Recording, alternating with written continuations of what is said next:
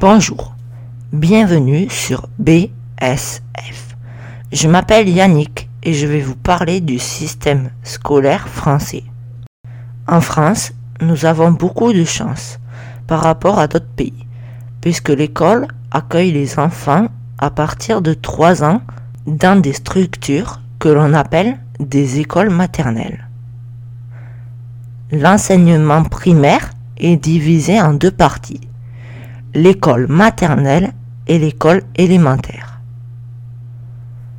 La maternelle accueille les élèves de 3 à 6 ans, parfois même dès 2 ans, et le cycle élémentaire accueille les enfants de 6 à 11 ans du cours préparatoire ou CP au cours moyen deuxième année ou CM2.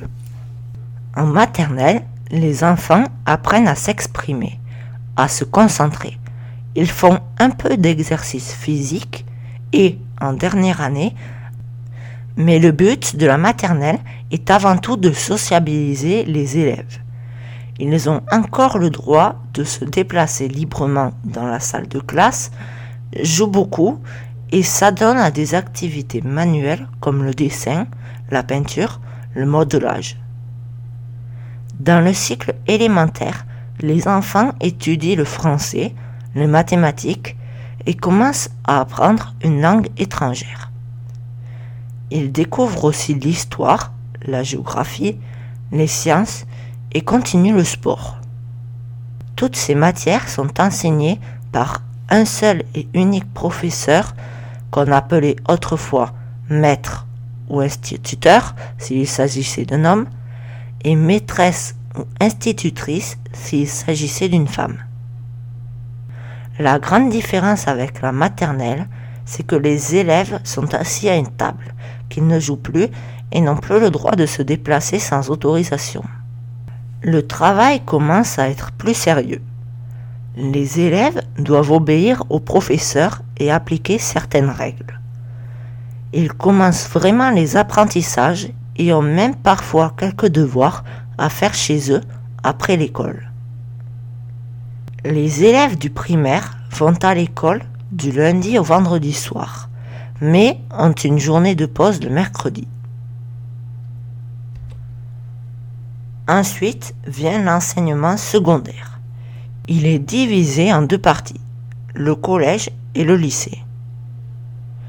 Le grand changement, c'est que les élèves ont plusieurs professeurs, un par matière, et qu'ils changent de salle entre chaque matière. À partir de 11 ans, les élèves entrent dans le secondaire. Au collège, qui durera 4 ans, de la classe de 6e à la classe de 3e, les élèves approfondissent les matières travaillées au primaire et apprennent en plus une deuxième langue étrangère à partir de la cinquième. Certains choisissent aussi une langue régionale ou du latin. À 15 ans, les élèves démarrent un cycle de 3 ans au lycée, de la classe de seconde à la classe de terminale, où ils passeront l'examen final de leur cursus appelé le baccalauréat. Il y a deux sortes de lycées le lycée général et le lycée spécialisé. Au lycée général, les élèves choisissent des enseignements qui servent à se spécialiser pour leurs futures études. Au lycée spécialisé, il y a toujours des cours théoriques, mais aussi des cours pratiques, par exemple en atelier, en fonction du métier que veulent choisir les élèves. Électricité, pâtisserie, commerce,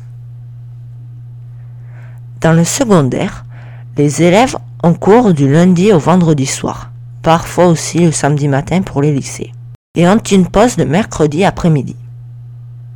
Ils peuvent alors participer aux activités de l'AS, l'association sportive. Dans l'association sportive de notre collège, par exemple, on peut faire de l'escalade, du badminton, des sports collectifs, du ski et même participer à des compétitions qui sont régulièrement organisées entre les établissements scolaires. En France, L'année scolaire commence autour du 1er septembre et se termine début juillet. Beaucoup de pays nous envient nos vacances scolaires. Nous avons en effet cinq périodes de vacances qui se répartissent ainsi. Deux semaines en automne, deux semaines pour Noël, deux semaines en hiver, deux semaines au printemps et huit semaines en été. Les vacances d'automne, de Noël et d'été sont communes à toutes les régions. Mais les vacances d'hiver et du printemps ont des dates différentes suivant les régions pour permettre aux familles de ne pas prendre leurs vacances en même temps. Voilà, j'espère vous avoir apporté suffisamment d'informations sans vous ennuyer. Maintenant, à mon tour d'être curieux. À quoi ressemble votre école Et comment s'organise le système scolaire dans votre pays?